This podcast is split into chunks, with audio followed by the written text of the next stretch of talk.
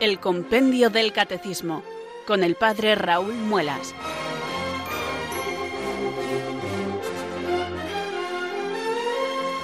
Muy buenas tardes, queridos oyentes de Radio María. Son las 4, las 3 en Canarias.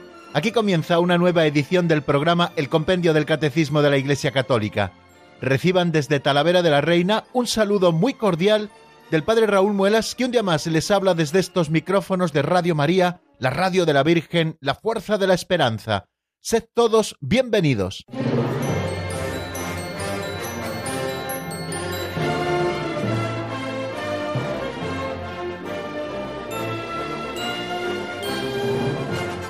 Después de estos días de descanso motivados por este puente de la Inmaculada Concepción, volvemos, queridos oyentes, a retomar el estudio del compendio del Catecismo donde lo habíamos dejado. En estos dos últimos días, tanto el día de ayer como el pasado viernes, tuvimos reposición de programas, pero hoy vamos a continuar donde lo habíamos dejado, es decir, vamos a terminar de estudiar con el compendio del Catecismo el sacramento de la Eucaristía y con él ese primer capítulo de la segunda sección de la segunda parte del Catecismo. La segunda parte del Catecismo que nos habla de la celebración del misterio cristiano, que tiene una primera sección donde se nos habla de la economía sacramental y que tiene una segunda sección donde vamos estudiando los distintos sacramentos. Un primer capítulo, estamos estudiando los tres sacramentos de la iniciación cristiana, ya estuvimos dedicados bastante tiempo al sacramento del bautismo, después estudiamos el sacramento de la confirmación y estamos ahora, hoy lo terminaremos, estudiando el sacramento de la Eucaristía. Hemos visto ya muchas cosas relacionadas con este sacramento de la Eucaristía, nada más y nada menos que 24 números le dedica el compendio a este sacramento, que es la Eucaristía, cuándo instituyó Jesucristo la Eucaristía, cómo instituyó la Eucaristía, qué representa la Eucaristía en la vida de la Iglesia, qué nombre recibe este sacramento, qué lugar ocupa la Eucaristía en el designio divino de la salvación, cómo se desarrolla la celebración de la Eucaristía, quién es el ministro de la celebración eucarística, cuáles son los elementos esenciales y necesarios para celebrar la Eucaristía, en qué sentido la Eucaristía es memorial del sacrificio de Cristo, de qué modo la Iglesia participa del sacrificio eucarístico, cómo está Jesucristo presente en la Eucaristía, ¿Qué significa transustanciación? ¿La fracción del pan divide a Cristo? ¿Cuánto dura la presencia eucarística de Cristo? ¿Qué tipo de culto se debe rendir al sacramento de la Eucaristía? ¿Por qué la Eucaristía es el banquete pascual? ¿Qué significa el altar? ¿Cuándo obliga a la Iglesia a participar de la Santa Misa? ¿Cuándo se debe recibir la Sagrada Comunión? ¿Qué se requiere para recibir la Sagrada Comunión? ¿Cuáles son los frutos de la Sagrada Comunión? cuándo se puede administrar la Sagrada Comunión a los otros cristianos. Y por último estudiaremos por qué se dice que la Eucaristía es prenda de la gloria futura. Estas 24 preguntas nos han ido conduciendo a través del misterio eucarístico y hemos ido recibiendo mucha luz. Espero que estas semanas que hemos dedicado al sacramento de la Eucaristía nos ayuden muchísimo más a profundizar en este sacramento que nos acompaña toda nuestra vida. Estamos diciendo que la Eucaristía es memorial del sacrificio de Cristo, del único sacrificio que ofreció en el Calvario y que se renueva, es decir, que se hace presente cada vez que celebramos la Eucaristía. Hemos dicho que la Eucaristía es presencia viva, real y sustancial de Jesucristo en las sagradas especies hemos dicho también que la Eucaristía es banquete que nos alimenta en nuestra peregrinación por la vida hasta llegar al cielo, hasta que recibamos esa última comunión a modo de viático que nos prepare para ese viaje definitivo a la patria celeste. Bueno, pues eh, todas estas cosas las estamos viendo y hoy culminaremos estudiando por qué se dice que la Eucaristía es prenda de la gloria futura. Pero antes de repasar lo que vimos en nuestro último programa y antes de avanzar en la doctrina, eh, yo les propongo, queridos amigos, que recojamos nuestro corazón como hacemos siempre para elevar nuestra plegaria al Señor y pedirle que envíe sobre nosotros el Espíritu Santo que ilumine nuestro entendimiento y fortalezca nuestra voluntad para que podamos cumplir con este cometido que nos señala cada tarde Radio María en esta franja horaria de lunes a viernes. Bueno amigos, pues vamos a rezar invocando al Espíritu Santo con fe y con esperanza. Ven Espíritu Santo, llena los corazones de tus fieles y enciende en ellos el fuego de tu amor. Envía, Señor, tu Espíritu que renueve la faz de la tierra. Oh Dios, que llenaste los corazones de tus fieles con la luz del Espíritu Santo, concédenos que guiados por el mismo Espíritu, sintamos con rectitud y gocemos siempre de tu consuelo. Por Jesucristo nuestro Señor. Amén.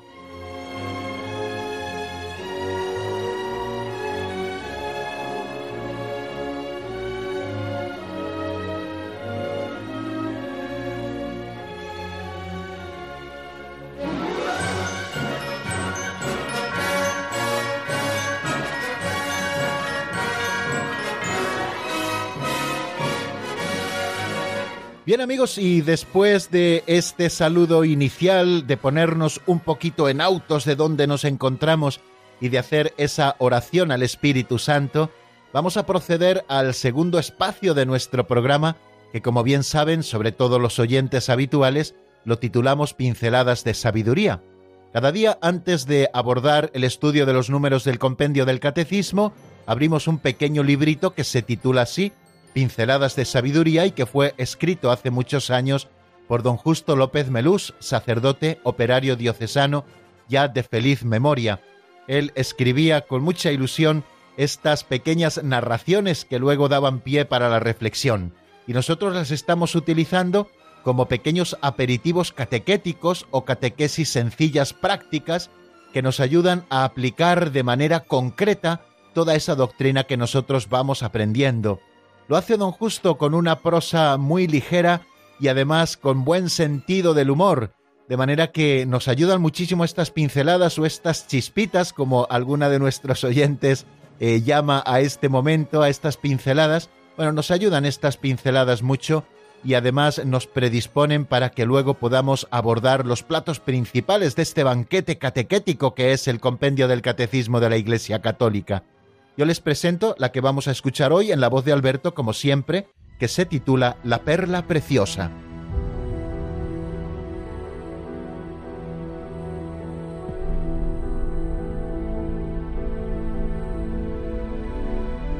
La Perla Preciosa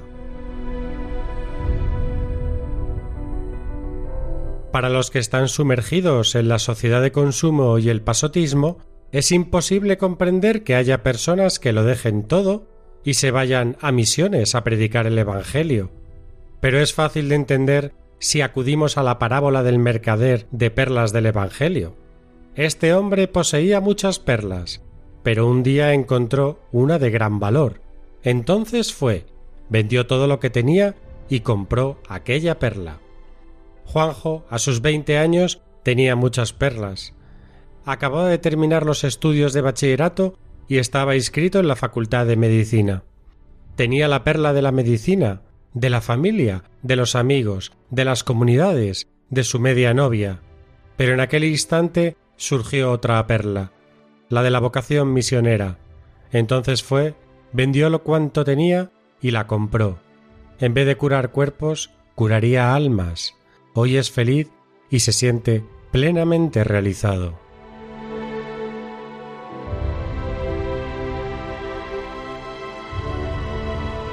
¿Qué verdad es eso que nos dice Jesús en el Evangelio de que donde está tu tesoro, allí está tu corazón?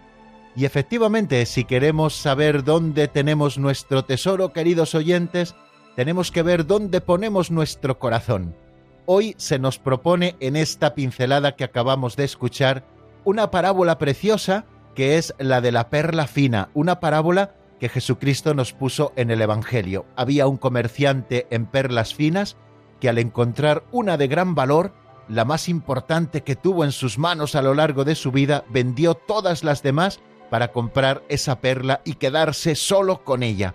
Esto es lo que ocurre, queridos oyentes, cuando nosotros somos capaces de descubrir el verdadero tesoro escondido en el campo, la verdadera perla de gran valor, que no es otro que Jesucristo nuestro Señor todo lo estimo basura comparado con el conocimiento de Cristo Jesús mi Señor, nos dice San Pablo. Y eso nos ocurre a nosotros cuando descubrimos que Jesucristo es el verdadero tesoro de nuestras vidas.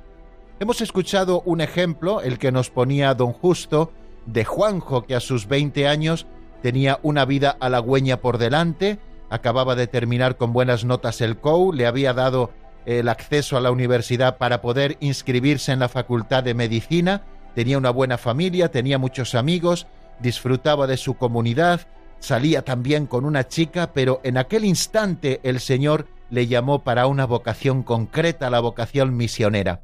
Muchos serían incapaces de reconocer esa perla fina que descubrió Juanjo, pero él no tuvo ningún reparo, aunque le costase también dejar las otras perlas, en dejar de lado todo para seguir esa vocación a la que el Señor le llamaba que era la vocación misionera.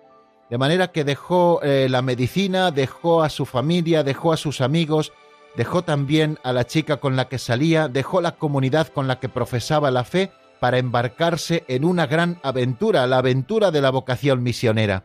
Vendió, por tanto, todo lo que tenía y compró esa perla fina, ese tesoro en el campo de manera que en vez de curar cuerpos, desde ese momento pasaría a curar almas. En el Evangelio nosotros también eh, vemos muchos ejemplos de este tipo.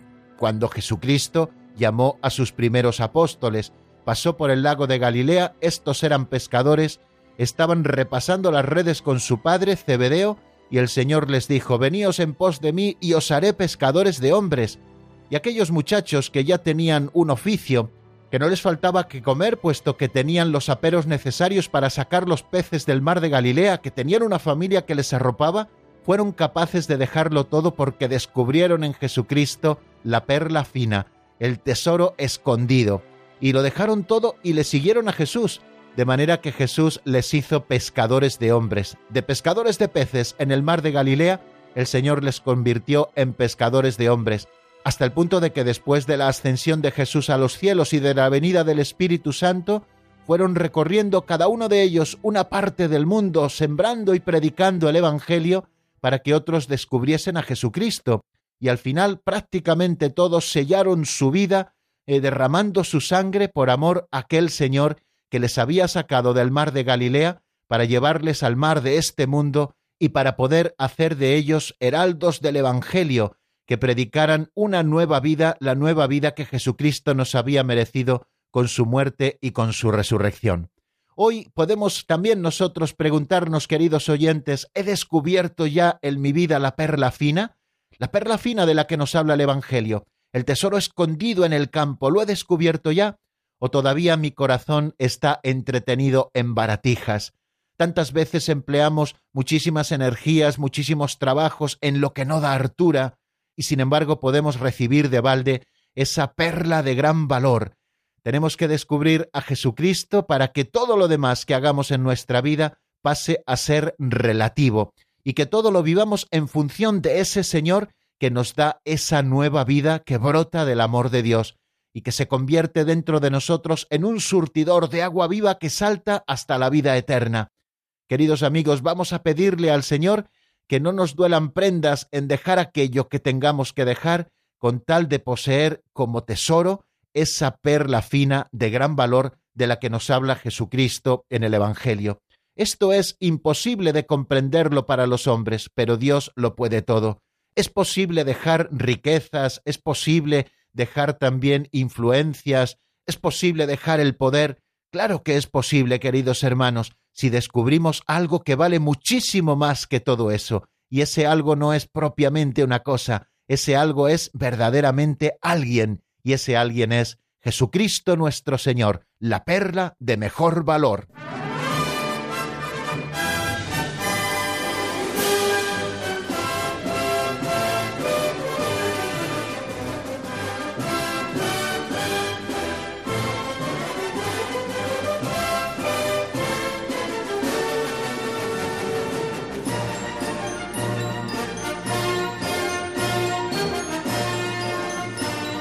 Bien amigos, y después de escuchar esta pincelada de sabiduría siempre sugerente que siempre nos anima a la entrega, a dejarlo todo para seguir a Cristo y servir a todos desde Cristo, pues vamos a abordar este tercer momento en el que hacemos repaso de lo que vimos en nuestro último programa. Estamos ante los dos últimos números que el compendio del Catecismo dedica a la Eucaristía en este momento. El número 293 fue el que estuvimos estudiando en el avance de doctrina el pasado jueves, que se pregunta cuándo se puede administrar la Sagrada Comunión a los otros cristianos. Si ustedes recuerdan, en el número 291 se preguntaba el compendio qué se requiere para recibir la Sagrada Comunión. Y ahí nos decía una serie de cosas que son requerimientos para que nosotros podamos comulgar de manera verdadera y dignamente. Nos dice el compendio que para recibir la Sagrada Comunión se debe estar plenamente incorporado a la Iglesia Católica y hallarse en gracia de Dios. Estas son las dos primeras cualidades que exige la Iglesia y la doctrina para recibir dignamente el sacramento de la Eucaristía.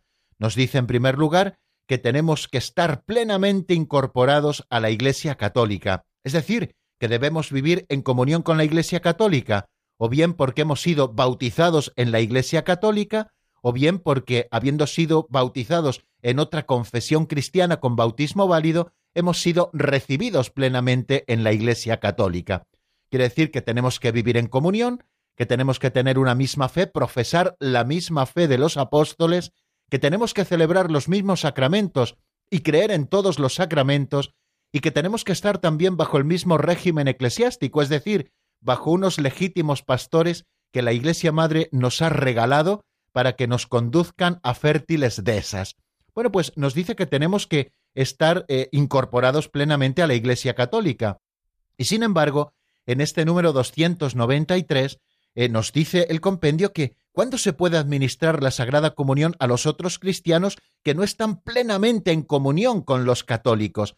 Por lo tanto, nosotros deducimos de esta pregunta que existen ocasiones en las que un cristiano no católico puede recibir también la Sagrada Comunión y un ministro católico les puede y le debe administrar la Sagrada Comunión. Este número tiene dos párrafos.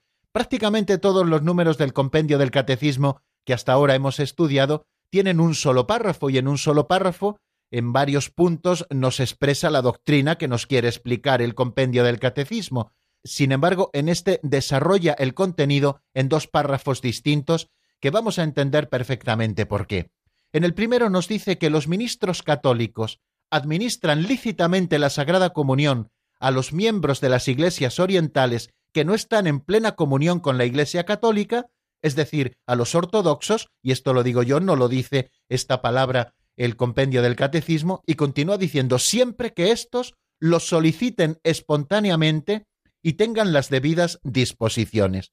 O sea que a los miembros de las iglesias ortodoxas un ministro católico le administra lícitamente y por lo tanto también válidamente la Sagrada Comunión siempre que éste lo solicite espontáneamente, es decir, que no se vea coaccionado por nada ni por nadie, y tenga las debidas disposiciones, o lo que es lo mismo, libre de toda conciencia de pecado mortal, que la reciba también con espíritu de recogimiento y de la oración, que observe el ayuno eucarístico prescrito por la Iglesia, que en el caso actual es de una hora, excepto para los enfermos que están, por supuesto, dispensados de este ayuno eucarístico, y que también con su actitud corporal, es decir, con sus gestos y con su vestimenta, esté mostrando señal de respeto a Cristo. Bueno, pues siempre que un miembro de las iglesias orientales que no estén en plena comunión lo pida espontáneamente y tenga las debidas disposiciones, los ministros católicos les administran lícitamente la Sagrada Comunión.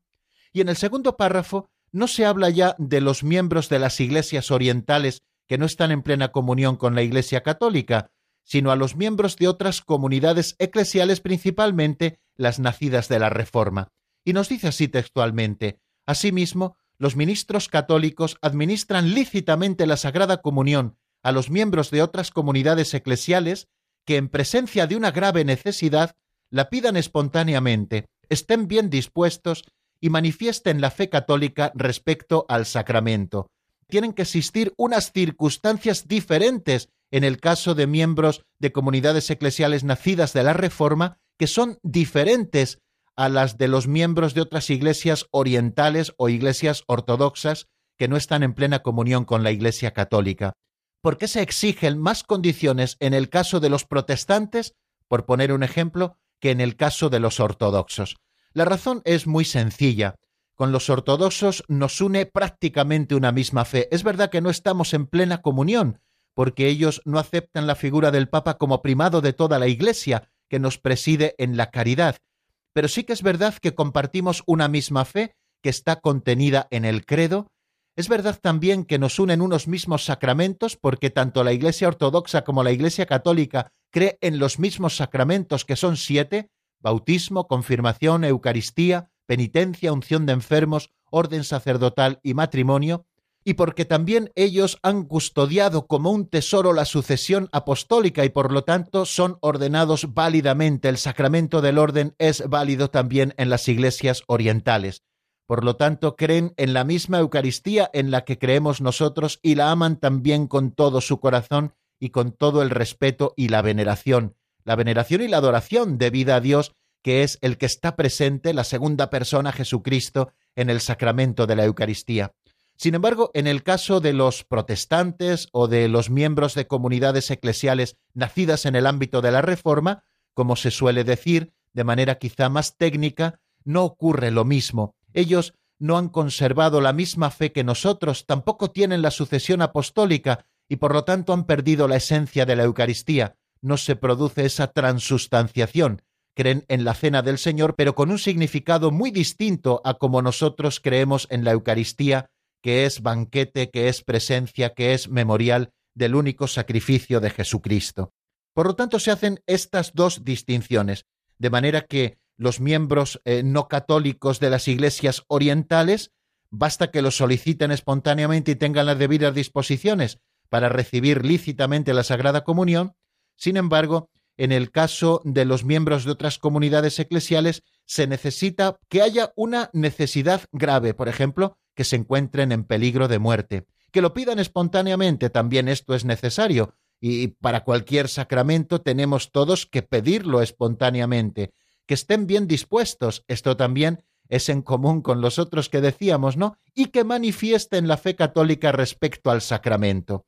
Es decir, que tienen que creer en el sacramento de la Eucaristía tal y como lo cree la Iglesia, que es el verdadero cuerpo de Jesucristo vivo y resucitado que en la Eucaristía está Cristo todo entero, su cuerpo, su sangre, su alma y su divinidad. Y está además con una presencia sustancial, que hace que esta presencia sea real por antonomasia, que crean también que es el memorial del sacrificio único de Jesucristo, y que quieran comulgar a Cristo para unirse más a Él y para unirse también más a la Iglesia. Porque de nada serviría, queridos amigos, que alguien reciba la comunión si no cree como cree la Iglesia en la Sagrada Comunión, si piensa solamente que es un símbolo de la presencia del Señor, pero que no es una presencia real del Señor, o que esas sagradas especies han cambiado de finalidad para nosotros, pero que objetivamente, sustancialmente, no son el cuerpo de Cristo. Bueno, pues a propósito de todo esto, nosotros el otro día citábamos lo que nos decía el Código de Derecho Canónico, que es la ley de la Iglesia, a este propósito, y nos centrábamos en leer un par de párrafos del canon 844 del Código de Derecho Canónico, por si ustedes quieren asomarse a ello. Canon 844, párrafo tercero, nos dice lo siguiente los ministros católicos administran lícitamente los sacramentos de la penitencia, Eucaristía y unción de los enfermos a los miembros de iglesias orientales que no están en comunión plena con la Iglesia católica, si los piden espontáneamente y están bien dispuestos. Y esta norma vale también respecto a los miembros de otras iglesias que a juicio de la sede apostólica se encuentran en igual condición que las citadas iglesias orientales por lo que se refiere a los sacramentos, por poner un ejemplo, podíamos hablar de los lefebrianos, que no están en plena comunión con la Iglesia Católica, muchos de ellos, y sin embargo creen en los mismos sacramentos, tienen también la sucesión apostólica y profesan una misma fe con nosotros. Y el párrafo cuarto dice eh, de ese canon 844, si hay peligro de muerte, o a juicio del obispo diocesano o de la conferencia episcopal, urge otra necesidad grave, o sea que la necesidad grave de la que nos habla el número 293 del compendio del Catecismo de la Iglesia Católica en ese párrafo segundo no es algo que ha de juzgar uno personalmente, sino que ha de ser o bien el peligro de muerte, o bien que a juicio del obispo diocesano o de la conferencia episcopal sea una necesidad grave. Pues bien, en este caso, los ministros católicos pueden administrar lícitamente esos mismos sacramentos también a los demás cristianos que no están en comunión plena con la Iglesia católica, cuando éstos no puedan acudir a un ministro de su propia comunidad, ven, es una condición que también pone el Código de Derecho Canónico, si pueden acudir a un ministro de su propia comunidad han de hacerlo y lo pidan espontáneamente con tal de que profesen la fe católica respecto de estos sacramentos y estén bien dispuestos. Bueno, pues creo que, queridos amigos, no vamos a detenernos mucho más en esto que estamos explicando a propósito de cuándo se puede administrar la Sagrada Comunión a los otros cristianos. En el caso de cristianos ortodoxos, de iglesias orientales que no están en plena comunión con la Iglesia católica, siempre que lo soliciten espontáneamente y tengan las debidas disposiciones.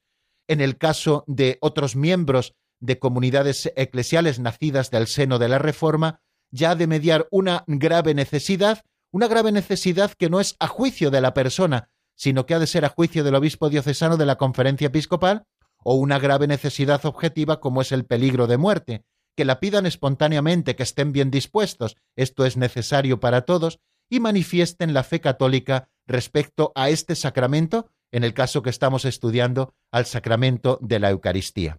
Pues bien amigos, vamos a detenernos, si les parece, un poquito en la palabra, vamos a escuchar una buena canción que nos ayude a rememorar o a repasar lo que hemos estado diciendo hasta el momento y a tomar impulso para seguir estudiando el sacramento de la Eucaristía en ese último número, el 294, que es el que nos ocupará después de la canción. El tema que les propongo es de Emaús, se titula Voy en mi camino y está sacada la canción del álbum Aquella mañana de sol la escuchamos y enseguida estamos nuevamente juntos.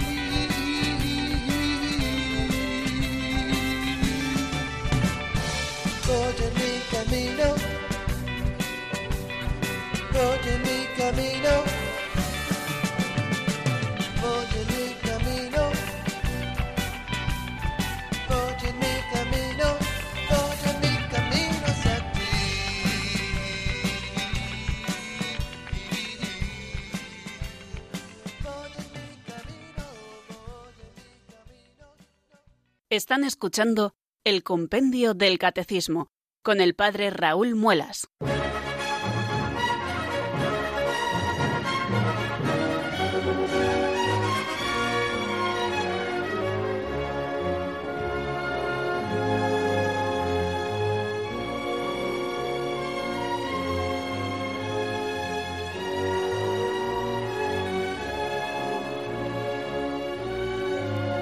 Continuamos, queridos oyentes, en la sintonía de Radio María. Como nos decía esa locución, les habla el padre Raúl Muelas y lo hago desde Talavera de la Reina, como todas las tardes de lunes a viernes en esta franja horaria.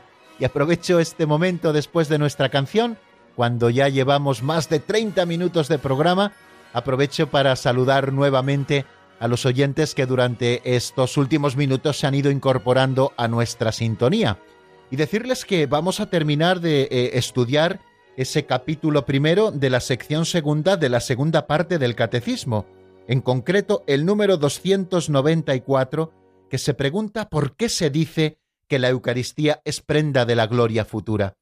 Ya hemos dicho en alguna ocasión que la Eucaristía anticipa para nosotros el cielo, porque produce de una manera preciosa cuando nosotros la recibimos bien esa comunión con Dios nuestro Señor, que viene a nosotros como alimento, Jesucristo nuestro Señor en la Eucaristía, y con él el Espíritu Santo, que ya debe habitar en nosotros por la gracia santificante, puesto que este sacramento lo debemos recibir siempre en gracia, y junto con el Hijo y el Espíritu Santo siempre está presente el Padre.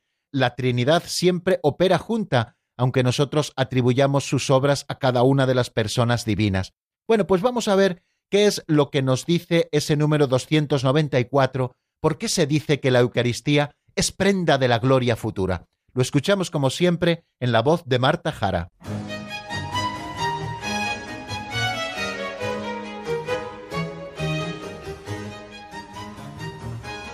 Número 294.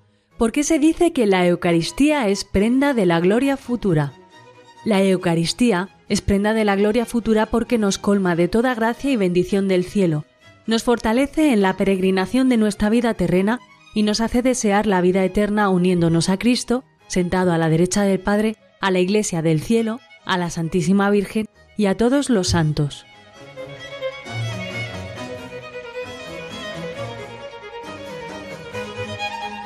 Bien, pues acabamos de escuchar la sencilla y profunda explicación que nos da el compendio del Catecismo a este número 294. La Eucaristía es prenda de la gloria futura porque nos colma de toda gracia y bendición del cielo, nos fortalece en la peregrinación de nuestra vida terrena y nos hace desear la vida eterna, uniéndonos a Cristo sentado a la derecha del Padre, a la Iglesia del cielo, a la Santísima Virgen y a todos los santos.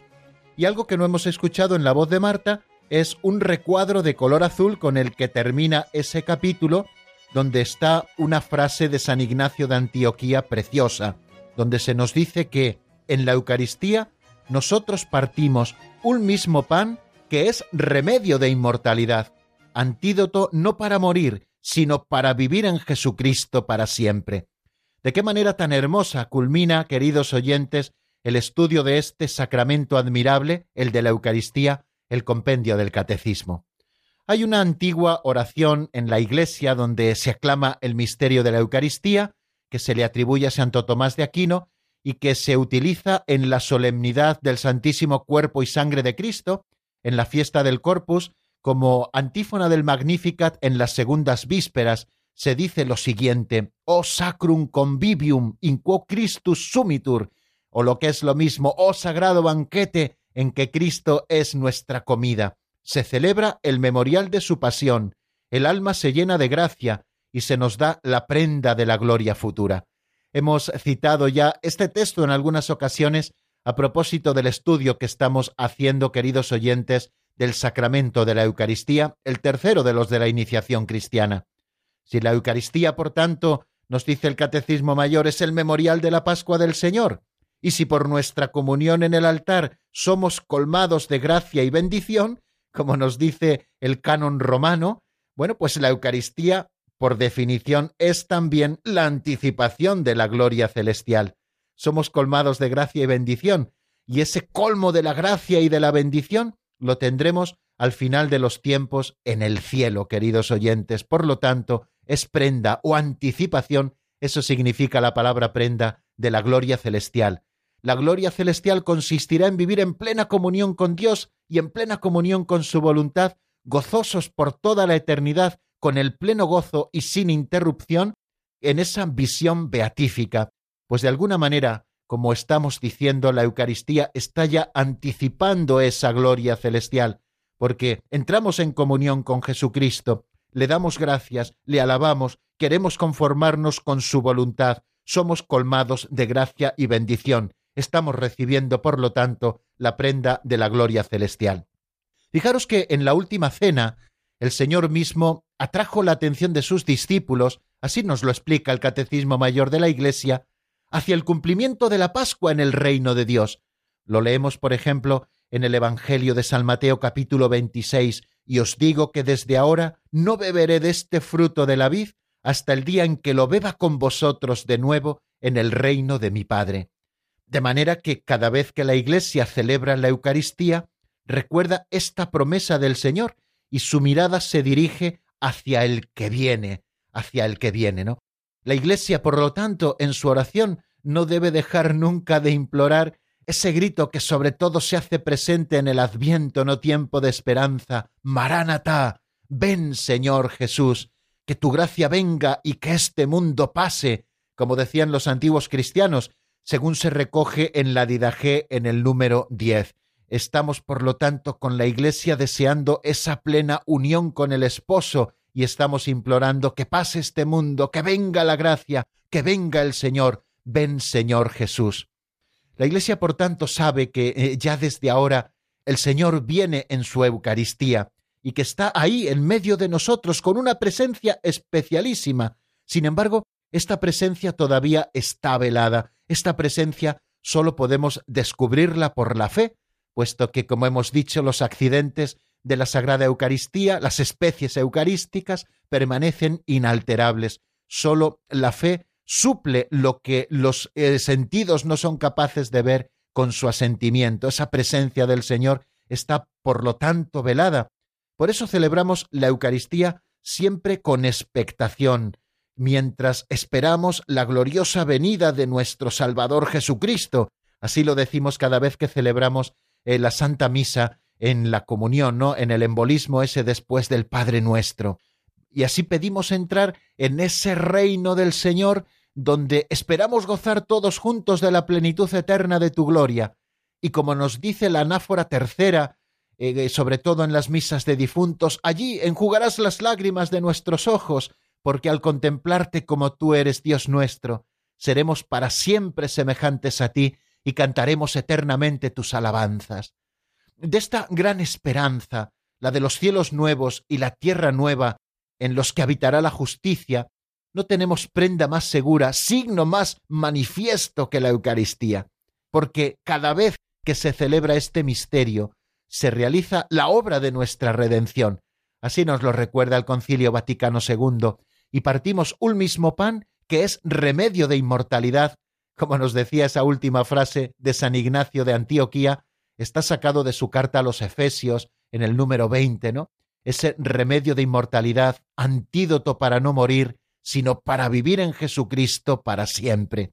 Queridos amigos, no hay medicina preventiva más importante que esta que recibimos siempre que nosotros nos acercamos a la Sagrada Eucaristía es medicina de inmortalidad, antídoto contra la muerte.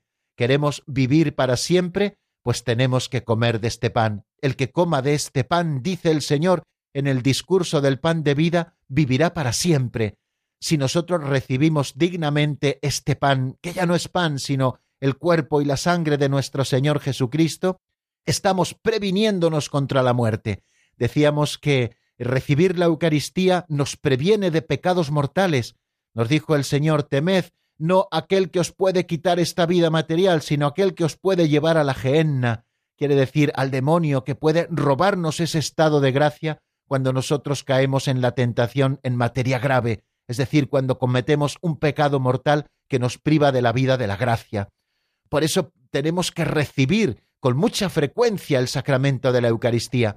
Decíamos eh, en estos días precedentes que la Iglesia solo obliga a recibir el sacramento de la Eucaristía una vez al año, nos lo pone así en uno de los mandamientos de la Santa Madre Iglesia, un mandamiento que se definió en el cuarto concilio de Letrán en el año 1215, pero esto es una ley de mínimos y nosotros queremos aspirar a lo máximo, queremos aspirar a la santidad. Y para aspirar a la santidad tenemos que escuchar a la Iglesia que nos recomienda que recibamos frecuentemente la Sagrada Eucaristía, que la recibamos todos los domingos bien dispuestos y si tenemos conciencia de pecado mortal, que antes nos acerquemos al sacramento de la penitencia, que será el próximo que estudiemos en este avance de doctrina, seguramente ya a partir de mañana, ¿no? Bueno, pues importante es, por tanto, que nosotros nos alimentemos frecuentemente del sacramento de la Eucaristía porque es alimento de nuestra peregrinación.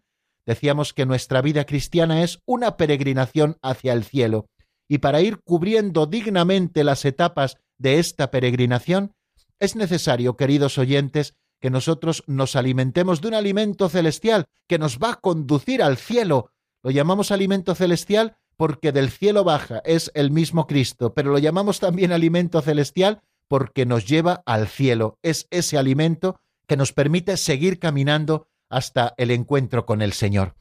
Bien amigos, pues creo que vamos a dejar aquí todo lo que hemos dicho a propósito de la Eucaristía. Mañana, si Dios quiere, haremos un repasito de esto último y haremos también una visión de conjunto de todo lo que hemos visto a propósito de la Eucaristía. No nos entretendremos mucho y ya comenzaremos el capítulo segundo, que son los sacramentos de la curación. ¿Cuáles son esos sacramentos de la curación? Bueno, pues bien lo conocen, el sacramento de la penitencia o de la reconciliación y también el sacramento de la unción de los enfermos. Jesucristo es el médico de los cuerpos y de las almas. Por eso instituyó estos dos sacramentos para cuando estamos enfermos del alma o cuando estamos enfermos del cuerpo. Pero esto ya será a partir de mañana. Ahora les recuerdo cuál es nuestro número de teléfono. Es el 91005 9419, 91005 9419 y pueden ustedes marcarlo si tienen alguna duda o quieren reflexionar con nosotros en alguna de las cosas que hemos estado diciendo, o si quieren compartir también su testimonio brevemente con nosotros, estaremos encantados de recibir su llamada. Pueden ustedes ir marcando si lo desean, mientras escuchamos al menos unos compases de esta canción de Estación Cero, titulada Cien mil estrellas, está sacada del álbum Mi eterno destino. Enseguida estamos nuevamente juntos en el 91005 9419.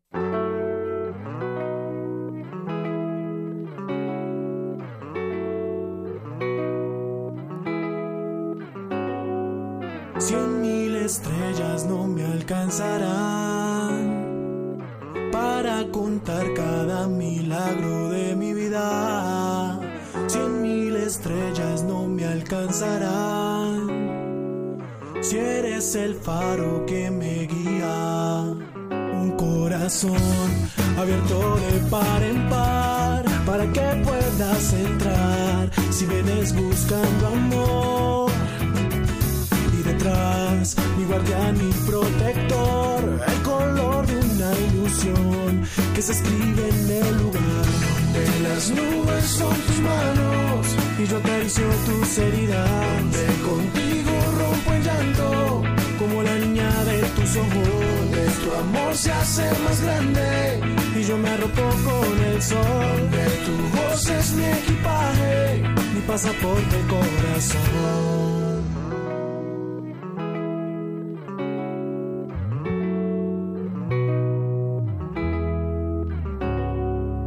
Cien mil soldados no me detendrán. Voy a llevar al mundo palabra. Llevo en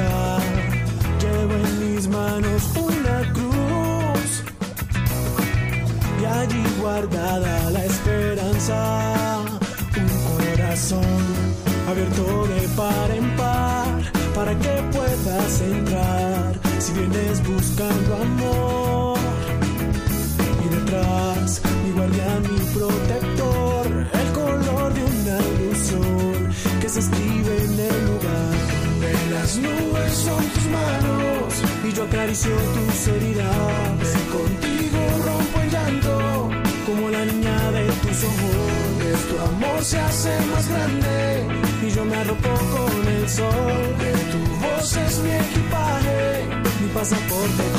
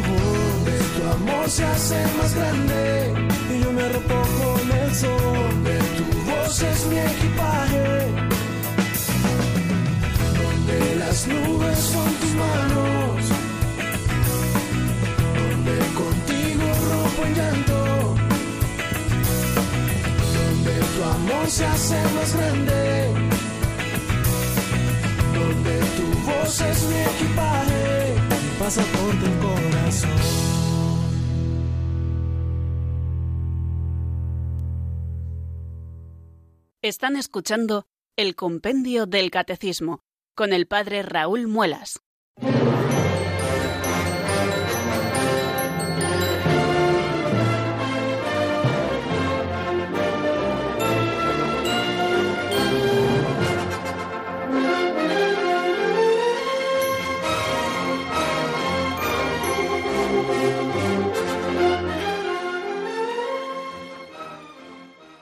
Acaban de dar, queridos oyentes, las 4 y 48 minutos de la tarde, una hora menos en Canarias. 10 grados me marca el termómetro que hay en el exterior de nuestros estudios, 21 dentro, ¿eh? o sea que estamos eh, mejor abrigaditos. Y bueno, después de escuchar este tema de Estación Cero titulado mil estrellas, vamos a dar paso a nuestros oyentes que pueden comunicar con nosotros, pueden hacerlo en el 91 005 9419. Este es nuestro teléfono de directo y estaremos encantados de atenderles eh, si tienen alguna duda o quieren compartir con nosotros alguna breve reflexión a propósito de lo que estamos diciendo. Ustedes son los que mandan. Vamos a dar paso a la primera llamada. Alberto de Zaragoza, buenas tardes, amigo, bienvenido. Gracias, padre, buenas tardes, bien hallado. Miren, quería, o me he quedado dormido o no lo he escuchado en estos programas sobre la comunión espiritual. Y la segunda cosa que quería decirle es que el efecto mariposa que hablaba el otro día es una pregunta retórica que se hace el autor, pero no es una afirmación. Pues nada más que eso, padre, muchas gracias y le escucho por la radio. Pues muchísimas gracias, querido Alberto. ¿eh? Siempre, siempre sugerentes tus preguntas y nos ayudan también a hacer hincapié en algunas cosas que a lo mejor nos quedan por decir. Ya saben que el amplio espectro doctrinal es grande y bueno, nosotros vamos eh, presentando más o menos lo que eh, nos dice el compendio del catecismo, pero claro que quedan muchísimas más cosas por, por decir. Y una de ellas es a propósito de la comunión espiritual, que creo que también es muy interesante. ¿Qué es una comunión espiritual? Pues es una manifestación de deseo de recibir al Señor. Muchas veces, o bien porque no estamos participando en la Santa Misa, sino que estamos en la adoración eucarística, o bien ante el sagrario, o bien ante el Santísimo expuesto, o bien porque en ese momento no podemos acercarnos a la comunión porque, eh, bueno, pues no hemos guardado el ayuno eucarístico, o en ese momento no podemos participar en ella, o lo que sea, es fantástico hacer esa comunión espiritual, es decir, manifestarle al Señor el deseo de recibirle interiormente. Y ya que no podemos hacerlo físicamente con la comunión eucarística, pues se lo manifestamos a través de esa que llamamos comunión espiritual. Hay una oración que es muy conocida y que seguramente pues todos ustedes hayan rezado en alguna ocasión, que dice, yo quisiera, Señor, recibiros con aquella pureza, humildad y devoción que, que recibió vuestra Santísima Madre, con el espíritu y fervor de los santos. Bueno, pues es, digamos, como eh, eh, alentar un poco nuestra hambre de Dios, ¿no? En ese momento que no le podemos recibir sacramentalmente, pues al menos sí expresar todo ese deseo que nosotros tenemos de recibirle bien y hacerlo espiritualmente, ¿no? Y, por supuesto que esa oración nos une al Señor y es una recomendación vivísima que aquellos que en un momento determinado en la misa no se acerquen a recibir la Sagrada Comunión, por la razón que sea, pues hagan siempre su comunión espiritual y que todos los que nos vamos a acercar en el momento eh, determinado de la Santa Misa a la Sagrada Comunión, pues podamos hacer también eh, esa comunión espiritual eh, que va como les decía, alentando nuestros deseos, que va haciendo crecer en nosotros el hambre de Dios. Bueno, pues interesante esto que nos decía Alberto sobre la comunión espiritual y que podíamos también ampliar muchísimo más, pero bueno, bástennos estas pequeñas pistas porque son recomendaciones que la Iglesia Madre nos hace y que las almas piadosas también practican siempre de cara a la comunión o de cara a estar delante del Santísimo Sacramento del altar y le agradezco mucho lo que nos decía a propósito del efecto mariposa. El otro día salía, hace ya unos poquitos días, a propósito de una pincelada y yo les manifestaba mi total desconocimiento sobre el tema, pero bueno, que me resultaba como muy curioso, ¿no? Y bueno, nosotros lo aplicábamos a la comunión de los santos, eh, tanto pues a esas cosas buenas, esas obras buenas meritorias por la misericordia de Dios, que al final elevan a toda la Iglesia, algo que nosotros hacemos aquí eh, redunda en beneficio de toda la Iglesia, se encuentre donde se encuentre, y también, pues, eh, también nuestros pecados, pues al final abajan a toda la Iglesia, y, cuando nosotros no estamos siendo fieles al Señor, de alguna manera estamos repercutiendo negativamente también al desarrollo eh, de la gracia en todos los miembros, puesto que estamos sirviendo un poco como de tapón, ¿no? somos como un trombo, como un trombo en ese organismo cuando nosotros nos encontramos en pecado. Por eso es tan interesante que busquemos siempre estar en gracia de Dios. Bueno, pues muchísimas gracias, querido Alberto, eh, por tus eh, preguntas, por tus intervenciones y si me lo permiten, eh, voy a aprovechar para completar también una cosita que a propósito del número 293 que hoy repasábamos, cuando se puede administrar la Sagrada Comunión a los otros cristianos, pero cuando desde otra confesión nos pueden administrar a nosotros católicos la Sagrada Comunión. ¿Qué dice la Iglesia a propósito de esto? Bueno, pues yo me remito nuevamente al canon 844. hemos leído antes el párrafo tercero y el párrafo cuarto, cuando nos habla de cuando los ministros católicos administran lícitamente los sacramentos de la penitencia, Eucaristía y unción a los miembros de las iglesias orientales, y en el párrafo cuarto a los miembros de otras comunidades eclesiales nacidas en el ámbito de la Reforma. Bueno, pues ¿qué nos dice a propósito de cuando nosotros podemos recibir, por ejemplo, la comunión de un ministro ortodoxo, ¿no? Bueno, pues eh, dice ese párrafo primero del 844 del Código de Derecho Canónico que los ministros católicos administran los sacramentos lícitamente solo a los fieles católicos, los cuales a su vez solo los reciben lícitamente de los ministros católicos, salvo lo que establecen los párrafos siguientes de este canon. Y el párrafo segundo nos dice que en caso de necesidad o cuando lo aconseje una verdadera utilidad espiritual y con tal de que se evite el peligro de error o, de indiferentismo, está permitido a los fieles, a quienes resulte física o moralmente imposible acudir a un ministro católico, recibir los sacramentos de la penitencia, Eucaristía y unción de los enfermos de aquellos ministros no católicos en cuya iglesia son válidos esos sacramentos. ¿eh? Y esto creo que también es interesante, ¿no? Que para completar un poquito lo que decíamos a propósito de ese número 293 y puesto que ya estamos redondeando eh, todo lo que estamos estudiando a propósito de la Eucaristía, pues que también lo sepamos que en caso de necesidad o cuando lo aconseje una verdadera utilidad espiritual y con tal de que se evite el peligro de error o de indiferentismo, está permitido a los fieles, a quienes resulte física o moralmente imposible acudir a un ministro católico, recibir los sacramentos de la penitencia, Eucaristía y unción de los enfermos de aquellos ministros no católicos en cuya iglesia son válidos esos sacramentos. En este caso, pues se trataría de, de los hermanos ortodoxos de las iglesias orientales o también de esos otros hermanos separados. Antes hacía eh, alusión al caso de, los lefebrianos que no están en comunión con la Iglesia Católica, pero cuyos eh, sacramentos también son evidentemente válidos. Y creo, amigos, que, no, se nos ha acabado el tiempo. Ya han dado las 4 y 55 y es el momento de terminar. Bueno, que mañana nos volvemos a encontrar aquí, que haremos un poquito repaso de todo lo visto a propósito de la Eucaristía y que empezaremos también a comentar sobre todo ese número 295 que es el introductorio a los sacramentos de la curación. Pero esto será mañana. Hoy solo me queda darles la bendición. La bendición de Dios Todopoderoso, Padre, Hijo y Espíritu Santo, descienda sobre vosotros y permanezca para siempre. Amén. Hasta mañana, si Dios quiere, amigos.